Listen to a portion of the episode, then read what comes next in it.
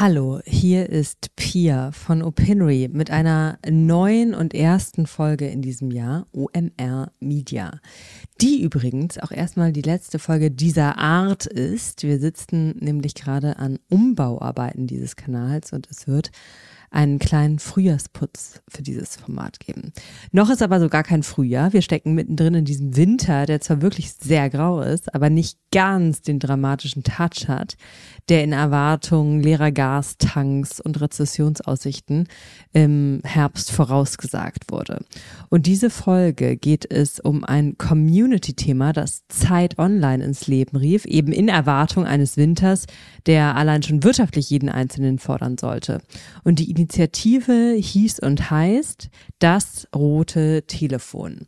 Das rote Telefon ist ein Experiment von Zeit Online aus dem Ressort X, das das Ziel hat, mit Menschen ins Gespräch zu kommen und ein Gespür dafür zu kriegen, wie es denen da draußen geht und was sie umtreibt. Die Leitung ist an drei Tagen, also die Telefonleitung ist an drei Tagen die Woche für Anrufende freigeschaltet. Auf der anderen Seite sitzen RedakteurInnen aus dem Ressort. Außerdem kann man Sprachnachrichten senden. Und ja, eine von ihnen ist Zeit Online-Redakteurin Luisa Thome, die aus dem Ressort X heraus das Projekt co-initiiert hat und sozusagen Managerin des roten Telefons ist. Und mit ihr wollte ich über das Experiment sprechen und hatte natürlich viel zu viele Fragen auf dem Zettel, weil an dem Projekt eben so vieles spannend ist. Ähm, einerseits gab und gibt es bei Radiosendern und in Lokalredaktionen ja schon lange, lange eine Telefonnummer, die nicht nur für Abokündigungen, sondern zum Gespräch gemeint und genutzt äh, wird erfolgreiche Strategien und Initiativen sind halt häufig keine crazy Neuerfindungen, sondern erfolgreiche Wiedervorlagen.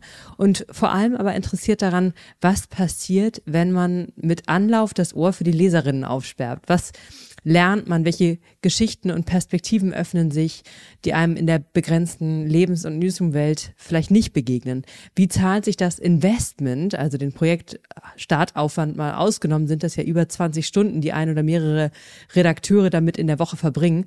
Ähm, wie zahlt sich das aus? Viele haben sich sicher, haben sicher schon mal das Wort, äh, Stichwort Audience Centricity gehört.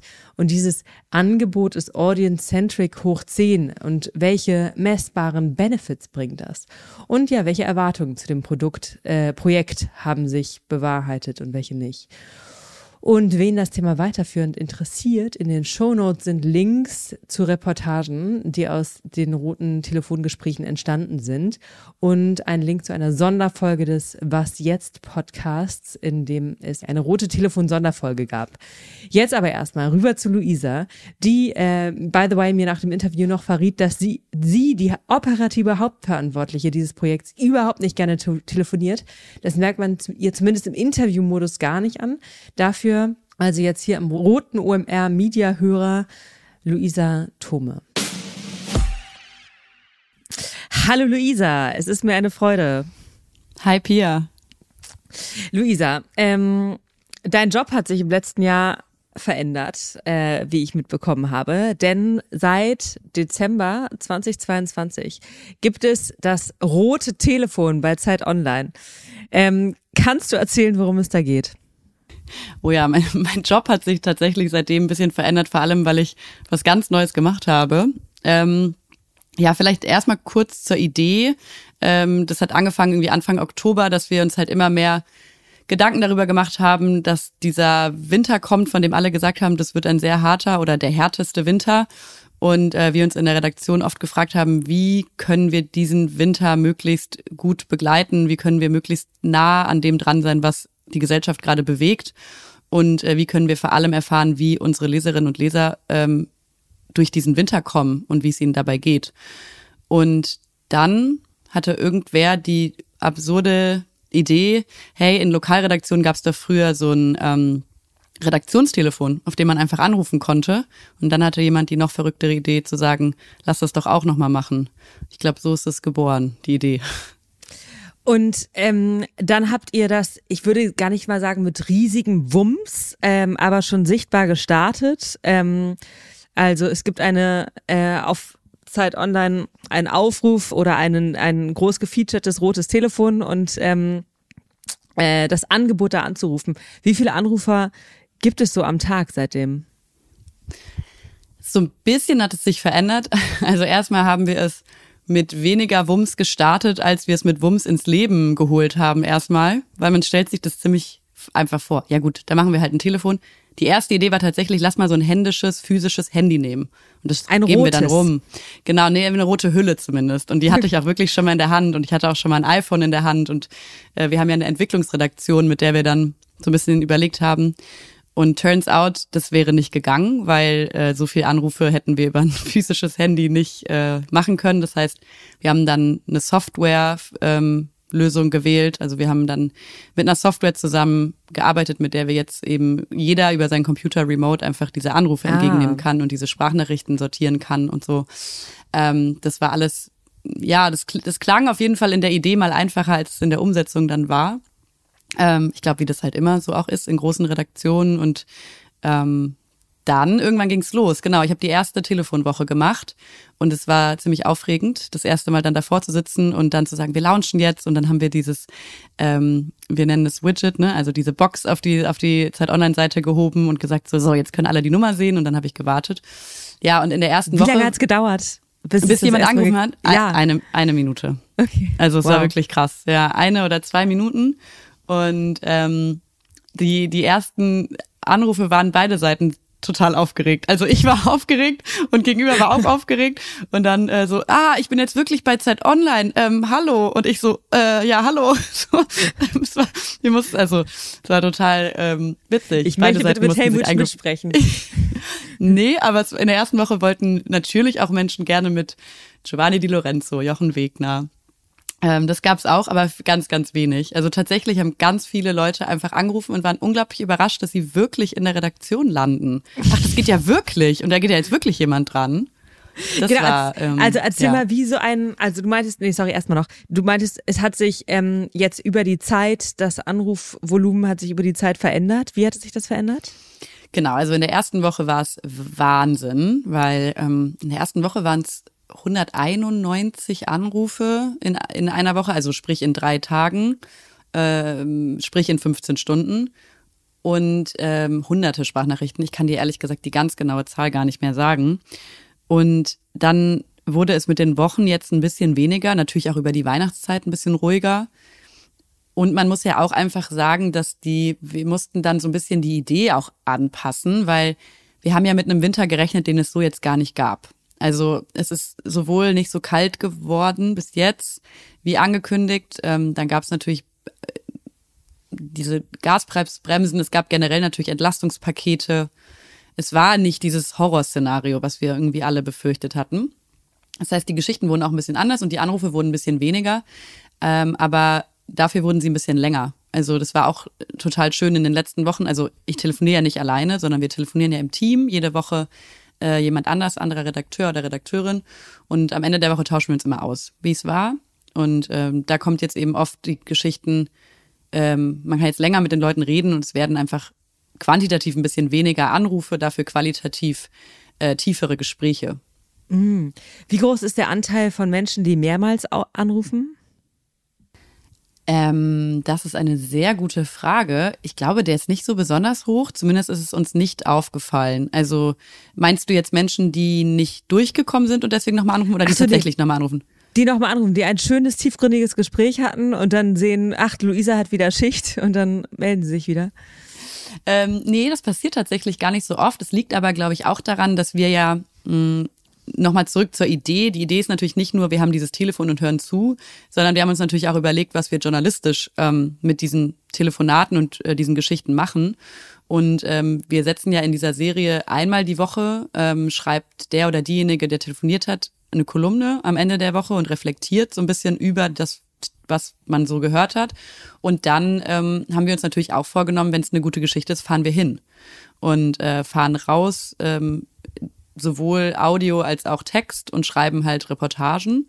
Und deswegen, glaube ich, sind die Gespräche, die richtig gut waren, äh, meistens auch die, die ich dann selber zurückrufe, ein, zwei Wochen später, ähm, weil wir dann in der Konferenz entschieden haben, hey, das, da fahren wir hin. Und ähm, dann trifft man sich. Okay, zu der Auswertung und zu der Verwertung habe ich auch noch weitere Fragen. Aber nochmal bei den Menschen, die anrufen.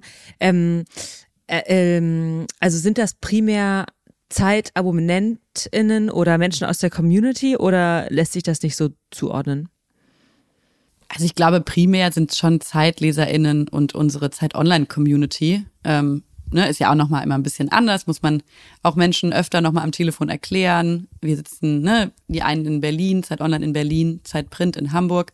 Ähm, es spricht sich auch rum, es gab jetzt auch die ersten Anrufe, die gesagt haben, die Nachbarin hat da angerufen, dann hat sie gesagt, ruf doch auch mal an. ähm, aber vor allem in der ersten Woche, klar, primär erstmal so unsere LeserInnen, die das halt auf der Startseite gesehen haben. Wir haben es ja auch vor allem am Anfang sehr prominent gespielt. Und ähm, die Zeit Online auch kennen. Also es gab, gibt schon einfach viele, die anrufen, die, die uns sehr, sehr gut kennen, was irgendwie total schön ist, auch mal über, ja, über uns als Redaktion ins Gespräch zu kommen. Wie, wie nehmen die unsere LeserInnen das wahr? Und äh, ja. Und kannst du, also wenn es das gibt, ähm, einen beispielhaften Anruf einmal abzeichnen? Also wie lange dauert der und wie läuft der ab? Erstmal sozusagen, ach, da geht ja wirklich jemand dran und wie geht dann da, wie geht's dann ab da weiter? Das Schöne ist, dass ich das nicht kann, glaube ich, weil es ist wirklich so krass individuell. Es ist so unterschiedlich. Es ist ein Anruf, der 20 Sekunden geht und der manchmal nur sagt, hey, ich wollte nur mal anrufen, ich wollte Ihnen nur mal sagen, ich finde es mega toll, was Sie machen. Ich wollte nur mal anrufen und Ihnen sagen, ähm, machen Sie doch mal ein bisschen mehr zu Klima. Gibt's auch. Und dann gibt es Anrufe, die dauern fünf bis zehn Minuten, wo, wo relativ selbstbewusst eine konkrete, ein konkretes Anliegen, ähm, ne, eine Geschichte, die unbedingt. Und ich finde, die spannendsten Anrufe sind eigentlich die, die anfangen mit, oh, hallo, ich weiß jetzt auch gar nicht so genau, warum ich anrufe. weil das für mich irgendwie dann erstmal auch eine Challenge ist, ähm, ins Gespräch zu kommen und überhaupt erstmal rauszufinden, worüber wollen wir reden. Und das sind aber meistens die, die tiefsten Gespräche. Also mein längstes Gespräch ging eine knappe Stunde. Ähm, und man, ja, es ist wirklich so absurd es klingt, es ist schon so, man lernt sich dann irgendwie so kennen in so einer Stunde. Und man, ähm, es gibt ja auch ganz oft, und das ist, glaube ich, auch so das Reizvolle an diesem Projekt, ähm, die meisten Menschen, die sehr interessante Geschichten zu erzählen haben, wissen das nicht dass sie eine wahnsinnig interessante Geschichte zu erzählen haben. Und dann muss man die irgendwie erstmal finden und ja, mal abbiegen und mal gucken, wohin man irgendwie läuft. Und ähm, Hast du da eine Technik entwickelt, wenn jemand sagt, ich, ich weiß auch gar nicht genau, warum ich anrufe, wie machst du da weiter? Was ist deine Anschlussfrage? ich versuche dann äh, erstmal so ein bisschen groß wirklich zu fragen, wie, wie geht es Ihnen denn? Wo wohnen Sie denn überhaupt? In was, ne, so was, ähm, so ein bisschen abzustecken, Ort, Alter. Ähm, und dann versuche ich schon irgendwie auch relativ offen zu fragen, was bewegt Sie gerade? Was bewegt Sie jetzt? Äh, ne, man muss jetzt auch ein bisschen sagen, Anfang Dezember habe ich gefragt, in Hinblick auf den anstehenden Winter, jetzt sind wir irgendwie schon mittendrin. Anfang des Jahres haben KollegInnen auch gefragt, so was, wie geht's Ihnen so in Hinblick aufs neue Jahr? Ähm, ne, wie sind Sie in dieses neue Jahr reingekommen? Was bewegt Sie gerade? Ähm, und dann kommt meistens so eine ja relativ persönliche Geschichte. Also ich kann ja auch vielleicht einfach mal ein paar Beispiele erzählen. Das sind PflegerInnen, die anrufen und sagen, sie können nicht mehr ähm, über den Zustand in, in Krankenhäusern, in Pflegeeinrichtungen es ist der 55-jährige Mann, der sagt, meine Mutter muss jetzt ins Pflegeheim und mein Vater darf nicht mit, weil er keinen Pflegegrad hat und er muss jetzt, seine Eltern müssen sich jetzt trennen und er hilft da gerade. Ähm, es ist natürlich ähm, Geschichten von seit Corona ähm, habe ich meinen Job verloren und jetzt kommt Inflation. Ähm, ja, und jetzt gerade äh, haben wir eine Sonderfolge vom Was jetzt Podcast gemacht über ein paar Geschichten und da erzählen wir zum Beispiel auch eine Geschichte von einer 76-jährigen Frau, die anrief, das war in meiner ersten Telefonwoche und meinte, scheint bei Ihnen auch so schön die Sonne wie bei mir in München? Und ich so guck so raus und denk so, mm, nee, leider nicht, Berlin. Und ähm, dann erzählt sie, sie erfüllt sich den größten Traum, den sie je hatte und sie spielt jetzt eine mini kleine Rolle an einem Theater und sie wollte schon immer auf die Bühne. Und jetzt ist sie mit 76 in der kleinsten Nebenrolle im Münchner Theater. Wow. Und wir haben sie zur Premiere begleitet und es war auch einfach mega, mega schön. Hast du das Gefühl, Einsamkeit ist ein Thema in den Gesprächen? Ja, auf jeden Fall. Also ähm, als meine Kollegin Julia Meyer telefoniert hat, das war vor, ich glaube, zwei oder drei Wochen, war das so eine Woche, wo wir am Ende der Woche viel über Einsamkeit gesprochen haben. Äh, es ist immer wieder Thema. Und das ist auch nicht unbedingt Einsamkeit im Sinne von physischer Isolation, sondern auch im Sinne von zugehörig fühlen, ähm, im Sinne von irgendwie, ich fühle mich nicht mehr gehört, nicht mehr verstanden, nicht mehr gesehen. So, das ist auch mega viel Thema, ja. Und ähm, in der so, ich meine, die, das sind jetzt sechs Wochen ungefähr, die, über die das bisher gelaufen ist. Wahrscheinlich ist es da noch gar nicht so leicht, Trends abzuzeichnen, aber jetzt zum Beispiel in Bezug auf Einsamkeit, ähm, hattet ihr das Gefühl, dass es da in den persönlichen Themen, die Menschen in die Gespräche getragen habt, über diese sechs Wochen und über die Weihnachtszeit eine Entwicklung gab oder Wellen? Wellen ist, glaube ich, ja, Wellen. Also wenn dann eher Wellen, natürlich über Weihnachten. Ähm, da habe ich jetzt zum Beispiel selber nicht telefoniert, dann da kenne ich es halt nur aus den Erzählungen. Da gibt's natürlich immer viel Einsamkeit, die Woche zwischen den Jahren. Ähm, und wir haben, das ist, glaube ich, auch wichtig, wir haben natürlich vorher ähm, Gespräche mit der Seelsorge, mit der Telefonseelsorge geführt, weil wir haben ja auch eine Community-Redaktion, die Gott sei Dank viel Ahnung davon haben, ähm, mit denen wir auch in der Vorbereitung natürlich dankbarerweise viel äh, gesprochen haben. Und wir hatten schon auch Respekt davor, was kommt, wenn es wirklich an richtig, richtig tiefe Sorgen geht. Und haben uns dann deswegen da auch Beratung geholt und ähm, relativ genau abgesteckt, wie gehen wir damit um und wo können wir hinverweisen. Aber Einsamkeit, genau, aber vielleicht auch gar nicht nur Einsamkeit im Alter, ne? Also wirklich über alle Altersschichten hinweg und wahrscheinlich eher so in Wellen als jetzt in so einem Trend, der auf oder absteigt. Mhm. Wie ist so der Anteil von privat persönlichen Themen? Also ich habe, ähm, äh, ich bin verlassen worden und ähm, und in einer fremden Stadt im Vergleich zu öffentlichen Debattenthemen. Also ich will über Waffenlieferungen reden. Ich glaube, es sind mehr persönliche Geschichten. Ähm, ich glaube auch, das war so die erst, das erste Zwischenlearning, dass wir, wir eher mit Geschichten gerechnet hatten, die erwartbarer waren, genau, nämlich Waffenlieferungen, Ukraine-Krieg, Klimawandel, äh, Inflation. Wir haben, glaube ich, viel abstrakter gedacht und die Geschichten sind viel persönlicher. Ich glaube, man kann sie diesen Themen dann doch immer zuordnen, aber es sind schon viele persönliche Geschichten. Aber zum Beispiel Klimawandel, es gibt keine Woche ohne echt viel, viel Klimawandel. Natürlich jetzt die letzte Woche um Lützerath rum war fast nur Klimawandel-Thema. Und das auch durch alle Generationen hindurch. Kannst du zuordnen, ob ähm, die Motivation der Anrufenden eher ist, ähm, sich selber ein Thema von der Seele zu reden und mit jemandem zu sprechen oder dass ein Thema öffentlich gemacht werden soll und eine Geschichte ähm, einer breiteren Masse von Menschen erzählt werden soll und ihr da der, ähm, der Kanal dafür seid? Das hat mich tatsächlich erstaunt, weil ich habe mit ersterem gerechnet. Ich habe viel mehr damit gerechnet, dass halt Menschen wirklich anrufen, um mal jemanden zu haben, mit dem sie sprechen können, was auch völlig, ne, also gar nicht irgendwie wertend gemeint.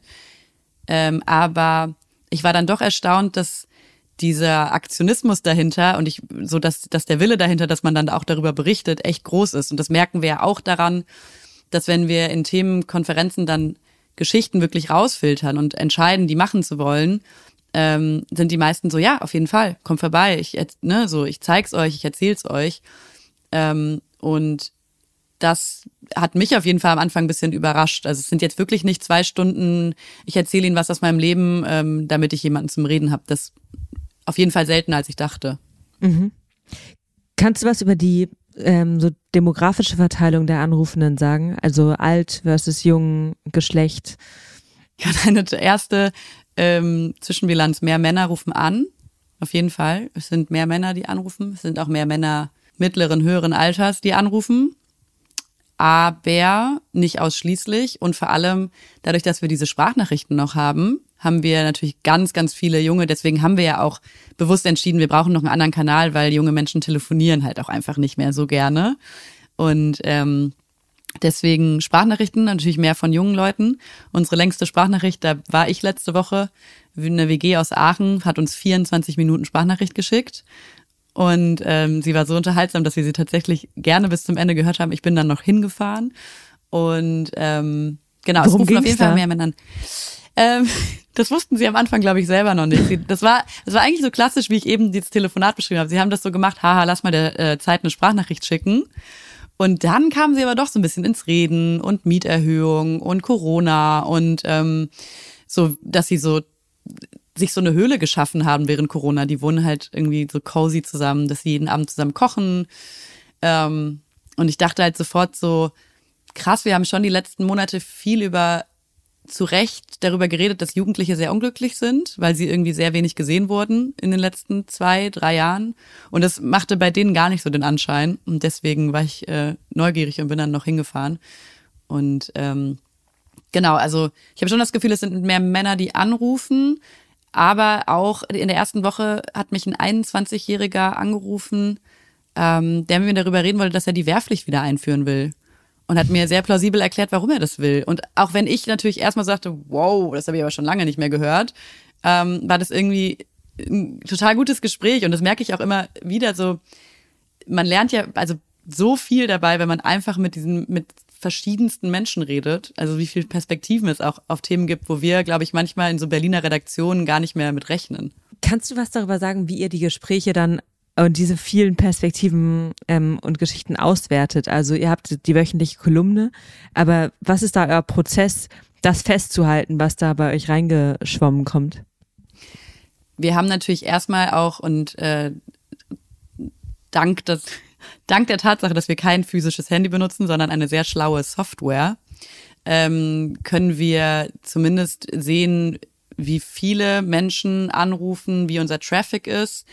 Ähm, wir sind natürlich, also wir haben uns natürlich an alle Datenschutzregelungen gehalten. Das heißt, wir zeichnen kein Gespräch auf, wir zeichnen auch keine Informationen auf, wer, ne, also wer von wo und wie anruft, ähm, weil wir es nicht dürfen und nicht wollen. Ähm, wir versuchen aber natürlich trotzdem, und das ist ja so ein bisschen auch die Idee von dem Projekt ist, am Ende des Winters so aus so einem Puzzle so ein bisschen irgendein Gesamtbild zu bekommen.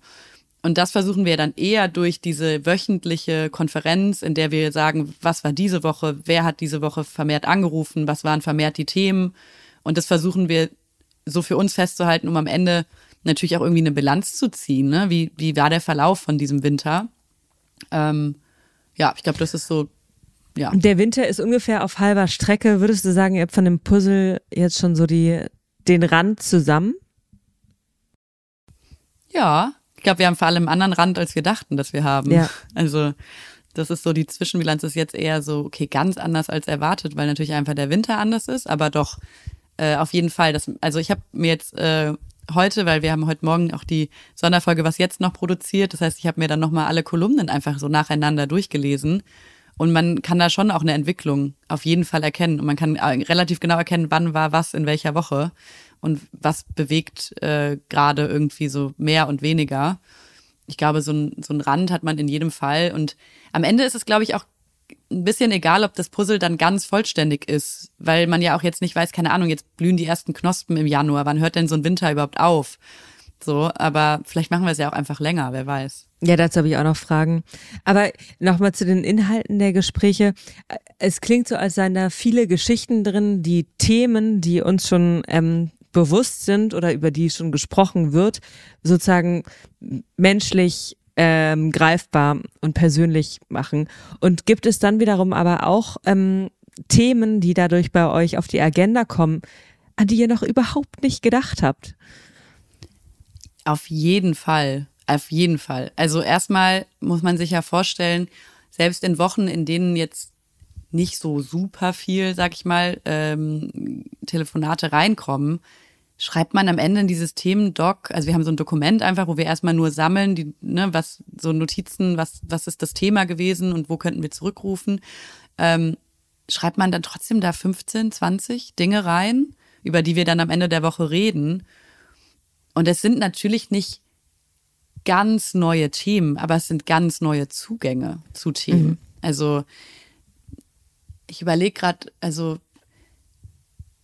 ja, in der ersten Woche hat jemand angerufen und ich habe sehr, sehr lange mit ihm über seine seltene Krankheit geredet und wie er immer mit sich selbst dafür verantwortlich ist, dass sich irgendwer drum kümmert und dass ihn das irgendwie seit Jahren begleitet.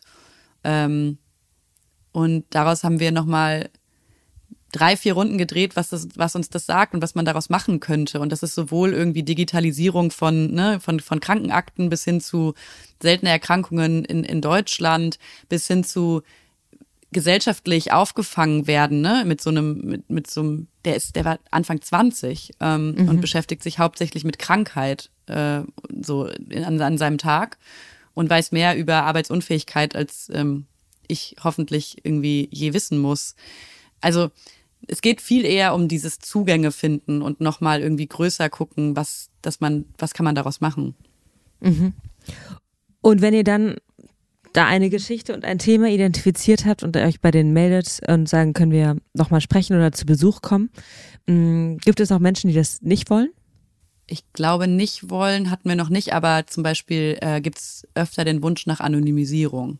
Ah ja, klar. Ähm, und das ist, glaube ich, gerade auch so eine aktuelle Challenge, mit der wir so ein bisschen versuchen müssen umzugehen. Natürlich gibt es gute Gründe, jemanden zu anonymisieren, aber also es ist natürlich journalistisch, finde ich, immer eine total schwierige Frage, wann anonymisieren, wann nicht. Ähm, auch wenn man klare Standards gesetzt hat, wann man anonymisiert, gibt es ja immer noch mal so Fälle, wo man es dann nicht so genau äh, wissen kann. Und es gibt schon viele Menschen, die erstmal uns erzählen und wenn wir sie dann zurückrufen und sagen, ja, wir würden das gerne aufschreiben, äh, dann so, oh, aber nicht mit meinem Namen. Mhm. Und das hat manchmal bessere und manchmal schlechtere Gründe. Dass die Leute gar nicht wollen, ähm, passiert, glaube ich, selten, weil man das im Gespräch gemerkt hätte. Also wenn man mit jemandem eine Stunde gesprochen hat, kann man das, glaube ich, ganz gut einschätzen und derjenige sagt es dann auch meistens vorher. Also ich würde ja auch niemals einfach die Nummer aufschreiben und so, sondern das ist ja immer ein quasi ähm, Prozess, dass man dann am Ende sagt, wäre es in Ordnung, wenn wir das hier ne, einfach mal festhalten und wenn ich ihre Nummer notiere und wenn wir sie gegebenenfalls zurückrufen und so. Und dieses Einverständnis ähm, muss ja schon da sein, um überhaupt zurückzurufen. Und dann ist, glaube ich, schon mal die erste Hürde genommen und dann ist es eher diese Anonymisierungsfrage, die öfter aufkommt. Mhm. Und du hattest am Anfang schon gesagt, sozusagen, das primäre Interesse ist, ein Ohr an den Menschen zu haben über diesen über den Verlauf dieses Winters. Und gibt es aber auch Business ähm, äh, KPIs, die damit verbunden sind. Also man könnte ja total gut argumentieren, das zahlt auch auf die Loyalität eurer Community ein. Also jemand, der sich eine Stunde mit euch unterhalten hat, pflegt wahrscheinlich ähm, auf lange Sicht eine engere Bindung zur Marke Zeit Online als jemand, der das nicht getan hat. Habt ihr da auch ähm, solche harten KPIs oder Business-Ziele ähm, definiert? Tatsächlich war es nicht das primäre Ziel. Also wenn es nicht an mir vorbeigegangen ist. Ähm, natürlich, also müssen wir nicht drüber reden. Ne? Es gibt natürlich auch einfach extrem viele, die, die anrufen und sagen, mega toll, dass sie das machen und uns als Redaktion dafür total feiern. Und das ist ja was, da kann man jetzt nicht ignorieren, dass man sich darüber freut und dass das ganz sicher auf, ne, einfach auf unser, auf unser Konto, so blöd gesagt, irgendwie einzahlt, dass wir halt irgendwie diese, diesen, diesen Zugang aufmachen. Aber erstmal ist dieses Produkt äh, und dieses Projekt aus einer journalistischen Redaktion entstanden. Ähm, und wir haben da erstmal sehr wenig darüber nachgedacht, ähm, wie, wie, wie uns das dann nach außen hin verkauft, auch wenn wir uns darüber freuen, dass es jetzt offensichtlich irgendwie ganz gut ankommt.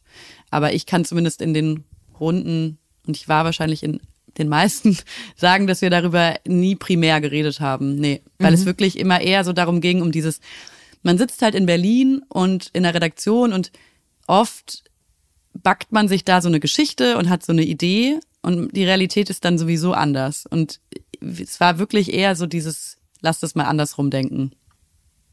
Was ja, also ich fand das so überraschend und cool zu sehen, weil es ja eine also gar keine neue Idee ist. Und ähm, so diese Standleitung zur Audience kennt man ja auch aus dem Radio, wo ähm, rauf und runter angerufen wird, nicht immer öffentlich. Und ähm, fand ich ähm, so, es, es klang so offensichtlich und ach natürlich muss man das machen. Ähm, und deswegen hatte ich mich auch gefragt, es war zwar explizit als äh, Projekt für diesen Winter ähm, ausgeschrieben und ähm, was sind Kriterien für euch, die darüber entscheiden, ob ihr diese Zeit, ähm, die das für viele Menschen, wenn ich das richtig verstehe, kostet, ähm, weiter investieren und im Frühling, wenn die Knospen blühen, weitermacht? Ja, also erstmal haben wir es als Experiment gestartet und es wäre auch wirklich, äh, wir waren auch offen dafür, wenn es nach zwei Wochen nicht funktioniert. Ne? Also wir haben wirklich äh, erstmal versucht, gar nicht so weit nach vorne zu planen, weil wir es als Experiment Klar. gestartet haben. Und jetzt merken wir, dass es gut läuft und dass es einfach gut, dass diese Geschichten dabei rumkommen und dass ähm, wir konstruktive Gespräche führen, dass wir nicht angerufen werden nur für meine Zeitung war verknickt im Briefkasten und außerdem ich hasse Medien so. Ähm, aber das war ja alles möglich und das ist passiert überhaupt nicht. Und ähm, deswegen, es kommt ja auch ein bisschen drauf an, wie entwickelt sich die Weltlage so, ne? Ähm, und ich kann mir total vorstellen, das einfach weiterzumachen nach dem Winter. Ähm, und vielleicht denkt man dann darüber nach, die Anrufzeiten mal zu verändern. Ähm, oder ne, also die Frequenz zu verändern, die Fragestellung zu verändern. Also man kann ja auch diese Fragestellung, mit der wir animieren anzurufen, immer mal wieder anpassen. Äh, das machen wir auch jetzt gerade. Wie kommen Sie durch diesen Winter ähm, bis zu, ne, wie sind Sie in dieses Jahr reingekommen? Was bewegt Sie gerade? Wenn aber in ein, zwei Monaten explizit äh, was passiert, ähm, kann man auch mal sehr konkret über eine Sache sprechen oder auffordern zu sprechen. Ich wüsste jetzt keinen Grund, warum das dann so mit dem Winter quasi so ein Enddatum hat. Merkt ihr, dass die Gespräche sich je nach diesem Call to Action unterscheiden? Boah, das ist so schwierig zu sagen. Ähm, wir haben diesen Call to Action, das war eine der längsten Diskussionsrunden, weil wir wollten uns abgrenzen von einem Seelsorgetelefon. Ne? Wir wollten ja schon quasi sehr explizit nach Geschichten aufrufen und nicht quasi einfach so Triggerwörter, die, die sehr in Richtung erzählen Sie uns einfach, weshalb es Ihnen gerade echt sehr, sehr schlecht geht. Ähm, oder ne, so zumindest uns einfach abzugrenzen, dass wir JournalistInnen sind, die da irgendwie sitzen. Und ähm, ich hatte jetzt nicht das Gefühl, ähm, dass ein Call to Action besonders gut oder besonders schlecht funktioniert, aber es war schon ein Unterschied, zum Beispiel als wir gewechselt haben von, ähm, wie kommen Sie durch den Winter hin zu diesem Jahresanfang, weil wir da einfach ein bisschen versucht haben, das aktueller nochmal zu machen, ähm, gibt schon, glaube ich, Gespräche, die werden dann ein bisschen größer. Ne? Die werden dann so ein bisschen so, wie guckt man ins Jahr. Andererseits kann man ja durch dieses, ähm, das sieht man vor allem an den Sprachnachrichten dann mehr, ne? weil da haben wir keinen Einfluss drauf. In Telefonaten kann man natürlich äh, dann immer wieder sehr krass lenken und sehr krass schauen, worüber man redet. Ähm, genau, und zwar im Call to Action am allerwichtigsten, haben wir am längsten drüber geredet, äh, wie können wir das journalistisch quasi abgrenzen von, mhm. ja. Ja, äh, gut, also hätte habe ich überhaupt nicht drüber nachgedacht, aber macht natürlich Sinn. Und ähm, wenn jetzt jemand den so einen Zyklus einer eines Telefonats also ähm, nachvollziehen möchte und eine Geschichte lesen möchte, die daraus entstanden ist, ähm, oder den Podcast hören, was sollte ich, ähm, was sollte jemand, der hier zuhört, die hier zuhört, ähm, lesen, um zu verstehen, was da, äh, was für Geschichten da bei euch angekommen sind? Also es gibt bei Zeit Online unsere Serienseite, auf der sowieso alle Geschichten gesammelt sind, die übers rote Telefon reingekommen sind. Und ähm, ich glaube, also letzte Woche ist zum Beispiel die Geschichte entstanden von einer Frau, die uns anrief, ähm, die Hartz-IV-Empfängerin ist und in einem Villenviertel in Hamburg wohnt. Ähm, und die wir besucht haben und mit ihr darüber geredet haben, wie es ist, soziale Ungleichheit vor der Tür jeden Tag zu sehen. Diese Reportage ist jetzt online und ähm, wird auch nochmal Teil des Was jetzt Podcast sein, der am Samstag erscheint. Und ich glaube, das ist so ein Paradebeispiel, wie wir das ähm, quasi aufbereitet haben. Es war, es gab das Telefonat, dann den Rückruf, die Verabredung mit ihr, den Besuch bei ihr, ähm, die Reportage und jetzt noch die Töne im äh, Podcast. Das ist, glaube ich, so ein Allround-Paket, wie es bestenfalls laufen sollte. Und last but not least, Luisa, du meintest ganz am Anfang, dein Alltag hat sich ähm, mit dem Start des roten Telefons sehr verändert. Was hat sich jetzt für dich verändert? Ähm, ich glaube, mein Alltag hatte sich vor dem Start mehr verändert in der Vorbereitungszeit. So. Die war auf jeden ah, ja. Fall more intense, ähm, weil seitdem telefonieren wir ja im Team. Also ne, wir sind ähm, alle zehn Wochen dran mit Telefonieren. Ähm, ich bin gerade eher so die dafür, genau, also ich betreue das Projekt im Sinne von ähm, nach Themen schauen, dass wir uns einmal die Woche treffen, ähm, dass wir miteinander sprechen, dass wir Reportagen in Auftrag geben, ähm, all solche Dinge. Aber das Ganze ist natürlich Team und äh, ich bin ja auch noch Teil eines Teams, ähm, in dem diese Idee überhaupt entstanden ist. Ähm, am intensivsten war einfach diese Vorbereitungszeit, weil man denkt ja so, wie du ja sagst, das ist ja jetzt wirklich nicht die neueste Erfindung. Und ich dachte auch irgendwie, als wir die, Idee hatten, so, come on, es kann doch nicht so schwer sein. Wir machen jetzt hier so eine Leitung, dann kriegen wir eine Nummer und dann los geht's. Nee, nee, nee. Das ist so viel, das ist so viel, es ist so viel Technik, es ist so viel Technik, also Software, äh, Accounts, es ist so viel Datenschutz, ne? Es ist überhaupt erstmal, das ist so viel ähm, diese Beratung für Seelsorge, das war wirklich auch ein großes Ding. Also Gott sei Dank, Gott sei Dank hat die Community-Redaktion uns da auch echt ähm, gesagt, so das, das und das und das kann passieren. Andererseits sind wir auch viele Szenarien durchgegangen, die gar nicht passiert sind. Aber trotzdem war es irgendwie gut, dass wir es durchgegangen sind. Ähm, ja, dann gab's Texte schreiben, dann gab's so ist einfach wahnsinnig viel, äh, was ich vielleicht verdrängt oder vielleicht nicht mehr zusammenkriege, bis es gestartet ist. Und ähm, ich glaube, seitdem ist es eher so ein im Team, also in all, bei allen, die telefonieren, eher so dieser Austausch und dass wir viel, viel stärker mit Leserinnen und Lesern konfrontiert sind, also mit den Lebensrealitäten und wir uns darüber austauschen und viel mehr merken, manchmal denken wir Ideen und Themen und Geschichten viel verkopfter, als sie dann bei uns ankommen. Es klingt wirklich so, als sei es diesen ganzen monumentalen Aufwand total wert gewesen. Ich hoffe, ihr macht es weiter. Ich hoffe auch. Ich rufe irgendwann an. Ruf, ruf auf jeden Fall an, du wärst nicht die Erste, die das macht. Ich rufe an und sage, hallo Luisa, der Podcast ist jetzt live. Dann würde ich mich sehr freuen. Ähm, ich gehe dann nächste Woche dran und sage, ich freue mich. Vielen Dank. Danke dir, Pia.